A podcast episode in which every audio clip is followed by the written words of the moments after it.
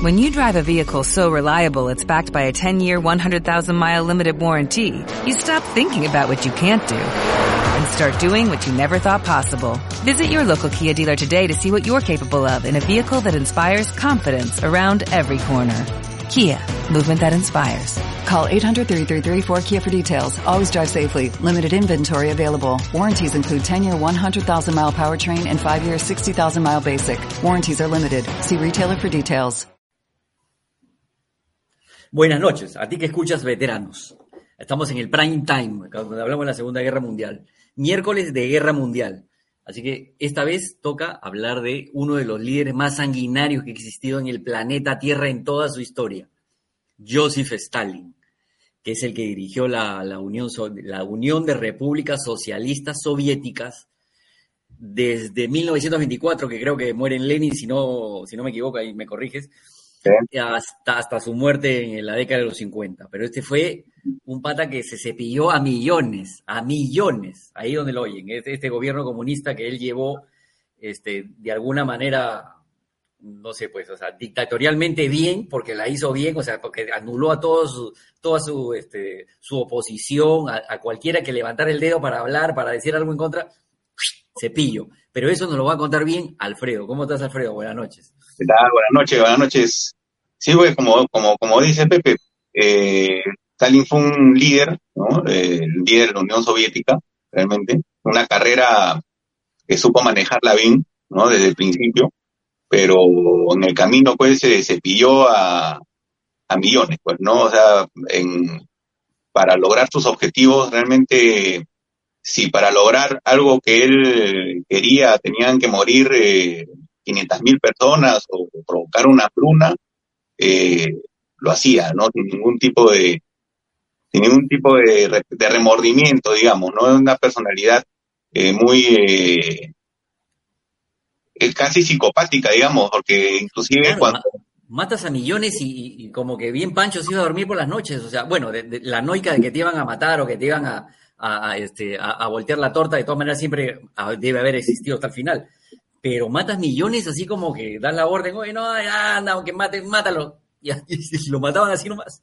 Qué fuerte, como Trotsky, por ejemplo. una, un, sí, Trotsky también otro personaje, ¿no? Y entre los dos eh, se llevaban muy mal, tanto así que Stalin lo, lo manda a matar en el año 40, ¿no? Eh, Es que te- eran dos vertientes del comunismo distintas. O sea, Trotsky eh, veía el comunismo como una revolución permanente que tenía que hacerse en todos los países y en todos lados, era una especie de como de, digamos, eh, evangelista de la, de la revolución, ¿no? Eh, veía la revolución que tenía que, que, que seguir eh, expandiéndose y ayudar a los demás países a hacer la revolución, ¿no? Era, era- en cambio, Stalin tenía la visión de un socialismo para un país, ¿no? O sea, él, él, él quería el, el socialismo, eh, como, bueno, el socialismo en su versión marxista-leninista, ¿no? Eh, solo para, para la Unión Soviética y rodearse de, eh, de un área segura en que todos sus vecinos también tengan la misma ideología, ¿no? Eh, es por eso que vemos, no era tanto la expansión del comunismo como una revolución mundial, sino como una cuestión de seguridad para ellos mismos, ¿no? Para la, para la Unión Soviética. Eh, que de alguna manera lo logró, pero fueron objetivos, digamos que eh, Stalin er- era un personaje que logró sus objetivos eh, también de una manera muy sanguinaria, de una manera muy radical, de una manera creo que, no, no se puede aprobar. Sin embargo, logró los objetivos, ¿no? Logró el objetivo de industrializar su país, que era lo recibió en una situación de pobreza, eh, poco industrializado, y terminó siendo el segundo, la segunda potencia mundial, después de Estados Unidos, eh, eh, después de la Segunda Guerra Mundial, eran Estados Unidos y la Unión Soviética. O sea, eh, es, es, es un mérito que no se le puede negar, digamos, ¿no? A, a Stalin, pero a costa de qué, ¿no? A costa de cuánto, ¿no? Y ahí hay un, digamos una, un- una, con él se, se, se cumple esto que, que, que, que dijo un revolucionario francés, ¿no? La revolución se come a tus hijos, ¿no? Eh, la revolución se comió a, a, a todos los hijos de la revolución, tanto la revolución francesa, primero, ¿no? y la revolución rusa, y así vemos que las distintas revoluciones se van comiendo a sus, a sus principales revolucionarios, ¿no? Se terminan matando entre ellos y al final queda uno solo, ¿no? El, el, más fuerte, ¿no? Digamos, eh, así en una cuestión de, de, supervivencia. Que también eh, no supieron manejar tampoco el, ascenso de, Stalin o, o, la situación de preguerra, los aliados, ¿no? Digamos que Inglaterra y Francia en ese momento Stalin trata de acercarse a, los aliados antes de la guerra, el año, estamos hablando del año 36, 37. Eh, es más, eh, cuando se sabe que la, que la República de Weimar a principios de los 30 ya estaba eh, muere y había una, la puerta del, Partido Nacional Socialista se iba a hacer con el, con el poder tarde o temprano, hay unos esfuerzos eh, eh, diplomáticos por parte de la Unión Soviética y de Stalin por unirse a Inglaterra y firmar eh, tratados de mutua defensa y todo lo demás con Inglaterra y con Francia. Pero Francia, bueno, siendo Francia, eh, los franceses siendo franceses, siempre digo, ¿no? Eh, los tuvieron durante años en, en, esta cuestión de que, pongamos, había un presidente socialista y sí, se acercaban, los escuchaban, les daban esperanzas, todo lo demás, y de ahí entraba un gobierno más pegado a la derecha y decía no, nada con la Unión Soviética.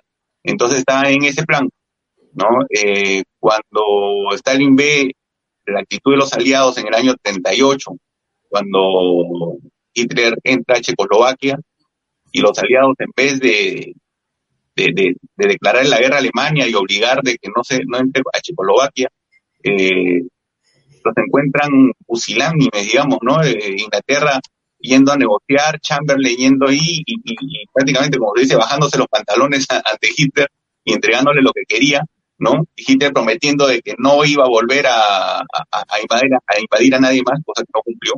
Eh, cuando ve todo esto, eh, Stalin, eh, siendo muy práctico, busca firmar el tratado Molotov-Ribbentrop, ¿no? Que es el, tratado de no agresión y de ayuda mutua entre lo que se pensaba que nadie se podía imaginar de que eh, la Unión Soviética con el Partido Nacional Socialista, con Alemania, podían firmar un pacto, ¿no? Porque eran lo, eran lo más, eh, eran, eran, eran la, digamos, las antípodas del pensamiento, ¿no? O sea, se sabía que Hitler eh, lo había hasta escrito, ¿no? para él lo peor que podía haber era el comunismo y, y siempre iba a su destrucción. Sin embargo, Stalin sabiendo eso, inclusive, ¿no?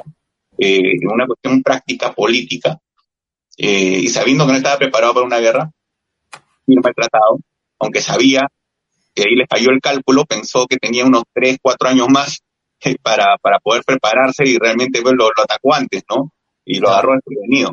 Pero ese fue el error de cálculo, pero bueno, en un principio sorprendió, pues, ¿no? O sea, lo, digamos que lo, lo hizo de una manera eh, aceptablemente buena.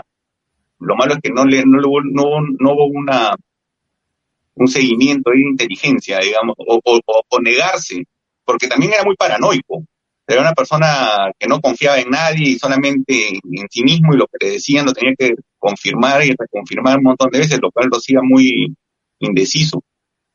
Eh, es, por eso que, no, no creía lo que le decían, no creyó hasta que, que, los alemanes iban a atacarlo, a pesar de que le dijeron fuentes eh, británicas eh, y, de otros países y sus mismos generales de que, de que lo iban a atacar, él no lo creía, ¿no? Hasta que ya tenía, lo tenía, pues, habían avanzado 100 kilómetros, los alemanes recién, él, entra como en una especie de crisis, ¿no? Se entierra como tres días en su, en su cabaña y no salía.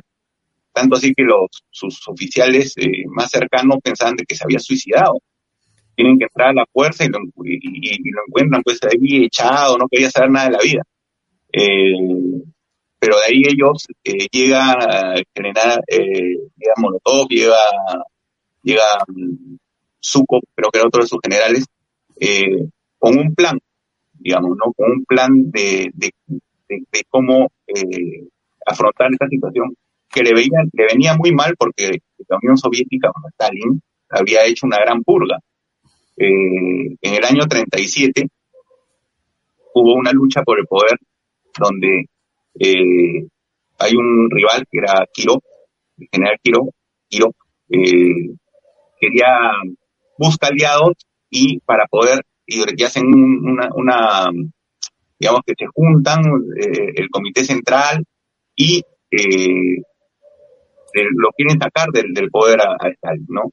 Y Stalin se impone al final y empieza la gran purga en el año 37. En esta gran purga mueren, van a matar a casi todos los oficiales eh, del, de la Unión Soviética, entonces se queda realmente, y, y muchos soldados, gente con, con, con, bastante experiencia, entonces el ejército rojo se queda eh, prácticamente sin, sin mando, sin mando con experiencia, claro. ¿no? En el 37, o sea, estamos hablando de tres años antes, no, no, no hubo tiempo de formar gente nueva. Entonces claro. los alemanes lo tuvieron fácil en ese momento que también el ejército rojo se desbandó, no, no supieron cómo, cómo contener, no supieron, se retiraban y se retiraban eh, fue un desastre en los primeros, los primeros meses, digamos, de, de, esta, de esta ofensiva, ¿no? De la Operación Barbarroja. Eh, bueno, como lo hemos visto ya en, en, en los anteriores videos, pues eh, también, eh, para suerte de los soviéticos, eh, les llegó el invierno y, y, los alemanes no estaban preparados, no habían calculado bien la logística de las distancias que, que, que tenían que recorrer, que inmensas, ¿no? Eh, estuvieron a punto de lograrlo también, ¿no? estuvieron a punto de llegar a, a Moscú, ¿no?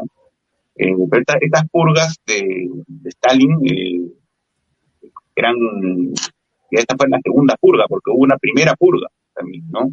Una primera purga que es cuando él entra al poder, en los primeros años él entra con una, digamos, con una troika, o sea, muere Lenin, él era secretario general del partido, que, que era un puesto para el secretario general del Partido Comunista eh, ruso no era un puesto, digamos, que tuvo la preeminencia que le dio Stalin, ¿no? Era, era un puesto, digamos, que secundario, era un puesto administrativo, ¿no? Pero Stalin, eh, siendo presidente del, del de la secretario general de la, del Partido Comunista, pudo poner gente en sitios claves, ¿no? Eh, y cuando muere Lenin, Inclusive Lenin escribe una carta eh, diciendo de que no quería que Stalin sea eh, su sucesor sí. porque tenía un, su problema, tenía un problema de personalidad que iba, no iba a llevar a, sí, una carta muy eh, así explícita, ¿no? De, que le envía a Lenin ya en su lecho de muerte unos días antes de morir a, al, al, Partido Comunista, ¿no? Para que no lo elijan a, a Stalin. Stalin oculta esa carta para que nunca llegue. ¿No? Es más, hace que en el funeral, él organiza el funeral de, Lenin, y en el funeral de Lenin todos querían ahí eh, pa, eh, aparecer en la foto, digamos, ¿no? Porque era un, evento político importantísimo. Sin embargo, eh, ¿cómo se llama? Stalin hace que con engaño eh, Trotsky no llegue. O sea, vaya, eh, lo retienen, lo, lo, lo dejan morir para, que no aparezca en el, no vaya al funeral de Lenin, ¿no? Eh, y es un, todo y, después eh, empieza la purga, o sea, em, empieza él con, el, en el partido, eh, expulsa Trotsky del, del, partido, Trotsky se tiene que ir exiliado a México, eh, y, también eh, poco a poco, él, se ubica al centro, digamos, ¿no? Del, del Partido Comunista Soviético porque había un ala, más derechista y otra ala más radical, ¿no? El ala más radical de izquierda, la de Trotsky, había un ala más de derecha también. Eh, primero se ubica al centro con tres de sus compañeros y primero salía con la izquierda, primero salía con la derecha para destrozar a los de izquierda, luego salía con los, con los que quedan de izquierda para destrozar a los de derecha y después y, y, en el transcurso se deshizo de los otros tres que estaban con él en el poder. ¿no? Claro, mata a sus patas con los que se, claro. se, se había aliado. Claro. Era el primero entre iguales, pero al final el primero entre iguales sí. se pidió los iguales. O sea, no, no, no era aliarte con, con Stalin, porque en cualquier momento si veía que tú podías ser una amenaza, te cortaba la cabeza de una, pues, ¿no? Esa, esa fue la primera purga. Cuando él se queda solo en el, en, en el poder ya, eh, eh, eh, sí da unas, eh, comienza a, hacer, a tener un, poder más centralizado, o sea, el, el, el, y los planes que comienza a hacer para la industrialización de la Unión Soviética eh, se basaban en la centralización ¿no? eh, y, la en la industrialización. O sea, eh, eso de que nosotros, ahorita, vamos, las izquierdas, piensan de que lo más, lo, lo, más eh, marxista o comunista es eh, la autodeterminación, están en un error. Marx era centralista. O sea, siempre lo decía, el poder tiene que estar centralizado, tiene que haber un, plan centralizado, nada de que si yo me siento, eh, digamos, eh, Aymara, vamos a una nación Aymara. Si yo me siento, ¿no? Eh, y, y, desgraciadamente, y eso es lo que las, las izquierdas actuales, que son unas izquierdas que yo digo, no, no tienen una, una, una, una base desde ideológica fuerte, son, son, son izquierdas eh, desorientadas. Las que es la pura interpretación del líder del momento, ¿no? O sea, si el líder dice esto es así, ya los lleva por ese lado, pero aparece otro con un sustento igual, pero de otra forma, o sea, mejor dicho, orientado de otra manera y le creen al otro y así están dando tumbo, ¿no? Por lo menos estos tenían, digamos que un, una Biblia, un libro ahí basándose en algo y ya está, ¿no? Pero pues empiezan a meterle a, no sé, pues Marx, Mao, de Mariate, y ahí le meten el, el, Abimael, o sea, ya le empiezan a, matizar cosas y al final no llegan a nada con una ideología, es simplemente la del pata que está parado al frente. Sí, entonces, y, y basados, o sea, mejor dicho, las izquierdas actuales, desgraciadamente, eh, actúan no tanto por, por, por ideología que debería, yo respetaría mucho que, que pongamos, digan, sí, soy marxista y, efectivamente, pues, eh, lo tomo, tomo las ideas marxistas para implementarlas, ¿no? Eh, los, de, los de ahora como que se prestan a, intereses personales de ONGs internacionales, ¿no? Que cada uno tiene su agenda, ¿no? Que los animalistas, que los ecologistas, eh, los LGTBQI, no sé cuántos más eh, siglas que los van aumentando cada vez un año más, ¿no? Eh, toman esas banderas, digamos, ¿no? Toman esas banderas de, y algunas veces eh, los partidos de izquierda más radicales se van, el peor enemigo del socialismo son otros socialistas, o más que la derecha siempre, eh, siempre se han peleado entre ellos, eh, no se llevan, ahorita mismo lo vemos, ¿no? La izquierda más radical contra la izquierda caviar, se dice, o, la izquierda socialdemocrática, digamos, o, o, la izquierda democrática, ¿no?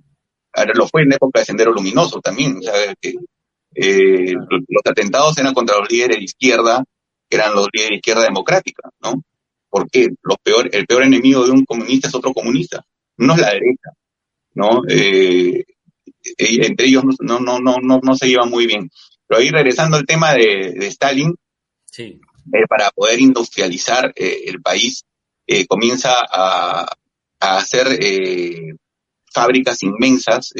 tenía también el, el, el, ruso, ¿no? El, soviético era una persona, es una persona muy industriosa, o digamos, tenía una base educativa y, porque han salido muchos inventores y gente que, implementaba eh, máquinas nuevas eh, y con, con, mucha capacidad, digamos, de, tecnológica, ¿no? Eh, y como están dirigidos con una un poder centralizado, podían todo enfocarlo a, cierto lugar, pongamos, no a ciertas cosas. Pongamos, eran los planes quinquenales, ¿no? Plan quinquenal es un plan de cinco años. Esa es la, base de, la economía soviética, digamos, ¿no? Decían, en estos cinco años se tienen que lograr tales objetivos. Pa, pa, pa, pa, ¿no? O sea, construir la represa, construir esto, ¿lo haces? O también te vas al Gulag, o sea, te mandaban a Siberia, ¿no? O sea, los comisarios, los encargados de cada, tenían que cumplir o cumplir, más o menos como en China, ¿no? En China tienen sus planes, y si no cumplen, también chifa, ¿no? Entonces, el... O Corea. Eh, o Corea del Norte, ¿no? Pero Corea del Norte, digamos que, no fue, no, no, En menor escala, claro. Es más, de hecho, Kim Il-sung creo que estudia en, en, Rusia y por eso ya cuando viene la Guerra Fría, este flaco dice, ah, este pata puede ser, y lo pone en Corea y le liga, pero recontra lindo porque hasta ahora sigue, pues la dinastía. Claro, claro, claro. Stalin, Stalin apoyó a, a Kim Il-sung, que es el abuelo del actual, del gordito, y, eh, y también apoya a Mao. ¿no? Apoya, apoya a Mao cuando Mao todavía estaba pues empezando a, su, su, lucha, pero también por objetivos, eh, no porque quisiera que, que, salieran, le convenía que hubieran eh, gobiernos comunistas en los países donde él, eh, donde, con los cuales la Unión Soviética son su, su, su, frontera. No le convenía tener una China de, derecha o una China aliada a Estados Unidos eh, en, la espalda, ¿no? Ni Corea, que tiene también ahí una frontera con Corea, no, no, no que una Corea. Entonces, eh, apoya a estos líderes que, que, que, se mantuvieron durante mucho tiempo, ¿no? Y Después, que, es como poner un pie ahí al frente de Estados Unidos, le ligó linda también. casi, con los misiles casi, casi. casi ese, fue ya Nikita Khrushchev, ese fue en el, en el 63, ¿no? Stalin muere en el 53. Ah, claro, 53, efectivamente, Stalin muere en el 53, pero sí eh, logró, en la parte de industrialización, digamos, eh, nadie puede negar de que la carrera eh, espacial, pongamos, la Unión Soviética fue la primera que logró eh, enviar un satélite, la Unión Soviética le ganó a Estados Unidos en, poner un satélite en el espacio y le ganó a Estados Unidos en también en poner a un hombre en el espacio, ¿no? Y regresarlo vivo. A Yuri Gagarin. A Yuri Gagarin, ¿no? Entonces, sí tuvieron estos, eh, digamos, estos, estos triunfos, aunque eso fue en el 57, pero ya las bases las puso Stalin. O sea, el programa espacial soviético lo empieza Stalin. Igual que la producción de armas nucleares, ¿no? Estados Unidos, después de, la, de, usar la bomba en Hiroshima, Nagasaki, eh, dejan de producir bombas atómicas. O sea, produjeron un par más, o sea, no, no, no lo, no se empeñaron en hacer toda una, no lo, como tenerlo o implementarlo en sus planes de guerra, digamos, ¿no? Stalin lo hace y, en base a eso es que él tiene, pues, eh, logra la bomba atómica y comienza a fabricar un montón de bombas atómicas y es por eso de que en el año 47 puede, eh, tiene la confianza de hacer el cerco de, Berlín para obligar a que los aliados se retiren de Berlín y quedarse con todo Berlín occidental, cosa que no le salió, ¿no? Esto es todo un episodio de, tensión que, es muy, muy bueno, el ahí se, se, inclusive se llegó a implementar lo que es el, el aterrizaje, tú que eres aviador, el aterrizaje a ciegas, ¿no? El aterrizaje en condiciones de, nieve o de neblina para poder eh, para apoyar ahí el, apoyo logístico que tenía que recibir Berlín durante todo un año más o menos y es invierno no que, todo, era Rusia menos Berlín que estaba dividido en cuatro partes y bueno había que apoyar a esa, parte que estaban ahí no pero una locura si se ve el, mapa de la Alemania después de la guerra, queda dividida Alemania democrática, democrática entre comillas, ¿no? Estos países, estos países comunistas tendían a decir que eran, pues, ponían república democrática tal, ¿no? Cuando tú veías democrática, democrática no tenía nada, lo que pasa es que era una democracia socialista, ¿no? De un, de un solo partido. Entonces la República Democrática Alemana, que era la, la comunista, Berlín está en el medio de la República Democrática Alemana, o sea, está rodeada de, de, un país comunista. Y la única manera de que tenían los berlineses occidentales, que, eran la parte donde estaban los aliados, era llegar por aire o por, bueno, trenes, pero todo lo, lo, lo, cercaron. Fue un cerco, ¿no? Para obligar a que ya se retiren los, los, aliados de Berlín, ¿no? Y el otro, la otra, la otra cuestión que tuvo Stalin, eh, que, fue terrible, fue la hambruna, ¿no? Eh, porque eh, es una hambruna provocada. Uno, eh, capaz, siempre es triste. Son, tristes son las hambrunas porque la gente muere de hambre, mucha gente, esta vez murieron millones, ¿no? Eh, sobre todo en Ucrania, porque fue eh, debido a una eh, revolución agraria. Le quitaron las tierras y se colectivizaron, le quitaron las tierras a los campesinos propietarios y se colectivizaron las granjas, ¿no? Una revolución agraria, digamos, una, una reforma agraria, pero hecha a la prepo y eh, toda la, producción de comida, ¿no? Eh, la, la, dividía el partido, digamos, o sea, los campesinos producían toda la producción eh, de, la, de las granjas alimentarias, el partido las acopiaba y las repartía como ellos creían conveniente. Entonces, como estaban en un plan de industrialización bravo, eh, le dieron más, eh, digamos que más comida a los obreros, a las ciudades, a las fábricas, ¿no? Eh, producto de eso también es que, bueno, la Unión Soviética se volvió un país súper industrializado. Ya cuando empezó la Segunda Guerra Mundial era un país, era el segundo país industrializado, después, o tercero, después de Alemania y Estados Unidos. Entonces, eh, lo logró, pero ¿a costa de qué? ¿No? ¿A costa de cuánto? El Holodomor, como le dicen a la, a la, hambruna en, en Ucrania, eh, sirvió también porque en Ucrania había mucha gente que, que, no quería ser parte de la Unión Soviética y eh, les quitó por completo la comida. O sea, hubo una, una mortandad terrible eh, a propósito, ¿no? Por parte de, Stalin a los ucranianos para que para que no hubiera para que bajara la cantidad de opositores, ¿no?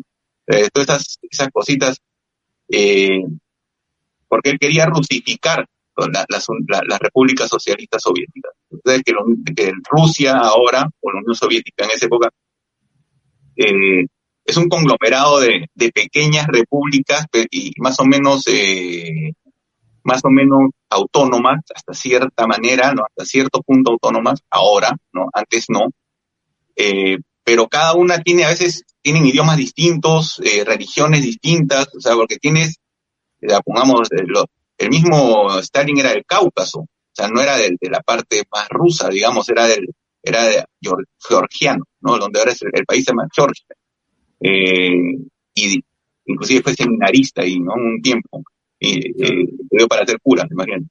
Y de ahí el, él mismo, eh, ya cuando está en el poder, eh, lanza toda esta cuestión de la, de la rusificación, o sea, se prohibía hablar los idiomas de cada sitio, eh, comienza a, educar en ruso, a, matar la cultura, digamos, de cada lugar a favor de, eh, de, poner, y comienza a enviar a, los a, los más activistas, digamos, a los más activistas, en, a los más nacionalistas de cada sitio, los enviaba a Siberia y comienza a poblar con rusos, a rusificar zonas que donde no habían rusos, ¿no? Para que comience a haber eh, más, eh, digamos que para un, unir más al país, hacerlo más homogéneo, no tan heterogéneo, ¿no? Ah, de hecho, cuando, entran los alemanes a, Rusia, en algunos lugares los vieron como salvadores, o sea, me está liberando este, este asqueroso, ¿no? Y, y, en algunos casos, claro, por ejemplo, Ucrania, y en algunos casos se, les, se les unen en, en la guerra, solamente porque no querían tener bajo el yugo, o sea, estar bajo el yugo de Stalin, o sea, una cosa así de locos, ¿no? Pero, pero pero bueno, o sea, tenemos tema para hablar de Stalin, pero... Sí, sí, no, para hablar de Stalin se puede hacer Hemos hablado de manera más o menos desordenada para hacer un, un ¿cómo se llama? Un, así, un, un pantallazo. un pantallazo de la personalidad, ¿no? De, Stalin, porque ya hablar, pues, no, poco a poco de su, de, de, de, sus, ya de, de, su carrera, ¿no? A detalle y todo, eso nos llevaría, pues, eh, horas, ¿no? Uno puede hacer una, una conferencia es un tema de estudio.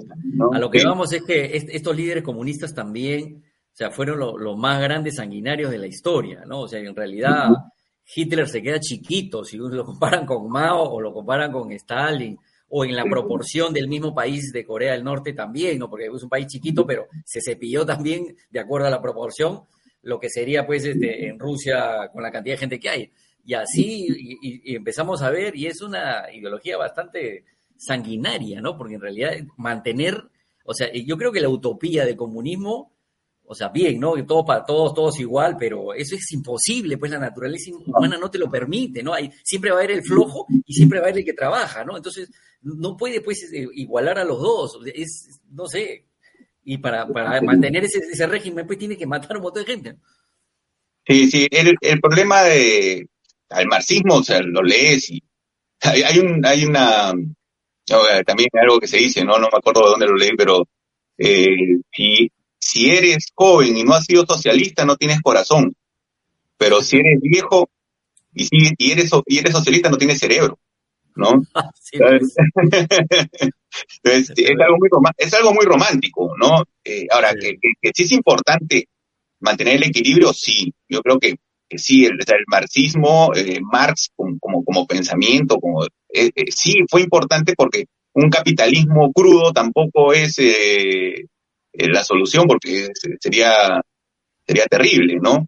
se lograron muchos avances y muchas, muchas a, lo que era la revolución industrial, donde se trabajaba a morir, ¿no? Te explotaban, trabajaban niños, y una serie de salvajadas que, que, se comenzaron a dar al principio por los capitalistas, ¿no? Entonces, sí hay, Ahora, se, tiene que lograr un equilibrio, ¿no? Esto no es, el comunismo es el, es el otro extremo, digamos, o sea, tienes un extremo que es el capitalismo puro y duro, ¿no?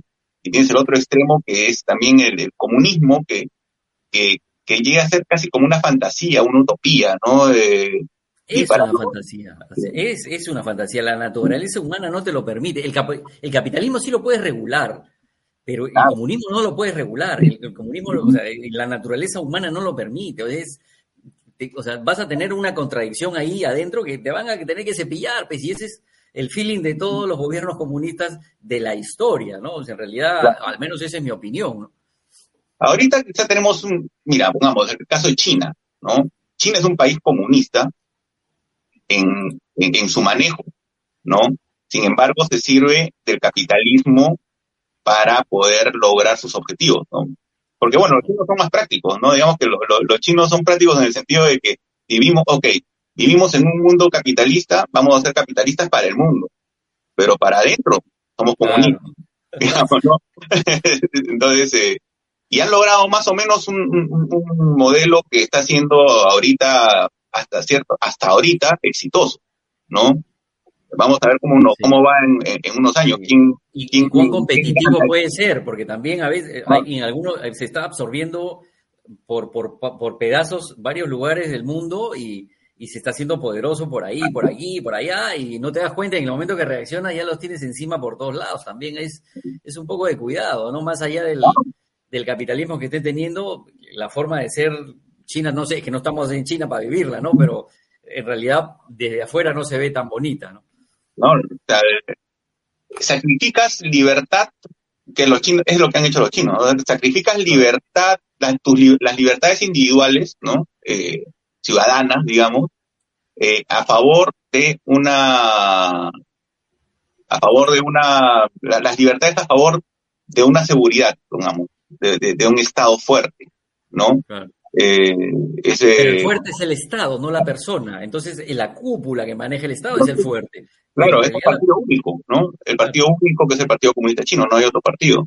¿No? Como siempre, pues el partido que dirige es el que se hace millonario, riquísimo y vive todos los goces, pero los que están abajo, que supuestamente son los que deberían estar beneficiados, no ven, no la ven nunca. Siempre hay pobres, ¿no? Siempre hay pobres y siempre hay ricos. Entonces, donde, lo veas, ¿no? Eh, Hobbes decía que en un libro que se llama, eh, no me acuerdo cómo se llama el libro, pero sí da el ejemplo, ¿no? El Leviatán, ¿no? El Leviatán, este monstruo bíblico, ¿no?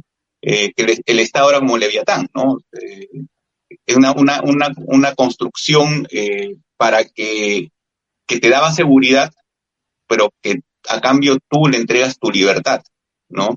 Para evitar que los humanos, que, que las personas nos matemos entre nosotros, el Estado, creemos, creamos el Estado. Hemos creado el Estado para poner un orden, ¿no es cierto? Y eh, poder ser, eh, poder vivir en paz, tranquilo, para que no venga, eh, estás en tu casa, viene el vecino y, y, quiere tu jardín y te mete un balazo, ¿no es cierto? Y se queda con tu jardín. Para eso existe un Estado, ¿no? Para poner orden. Pero a cambio de eso, tú te tienes que someter a las leyes del Estado, que muchas veces pues, van contra lo que a ti te da la gana, ¿no es cierto? O sea, sacrificas libertad a favor de, de, de, de, de una seguridad, ¿no? Entonces, eh, es que ese es el, contrato social, digamos, ¿no? Que, decía también eh, Rousseau en uno de sus, libros, que estaba basado en Hobbes, que es un poquito más antiguo, ¿no? En inglés. Claro. Pero todas estas teorías ahí del Estado que al final... Sí, sí, sí. Ah, bueno, ahí te pone, te pone acá este, bueno, Roberto Vergara, que siempre participa, que lo máximo, Roberto, en 1984, ¿no? Con el Big Brother ahí este, chequeándolo todo, ¿no? Así es. O, la, esta de Burgués, este, La rebelión y la granja, donde todos son animales, pero refleja perfectamente la naturaleza humana. Esa, esa, novela es buenísima, se la recomiendo. Pero bueno, aquí nos tenemos que quedar porque ya nos hemos pasado. Se ha pasado rápido. Sí, sí, sí, se ha pasado rápido. Pero bueno, ya, terminamos con un poco de Stalin. De repente, la próxima semana empezamos a analizar a, uno que otro, porque Churchill, por ejemplo, es, es un tipo extraordinario, también tenía lo suyo.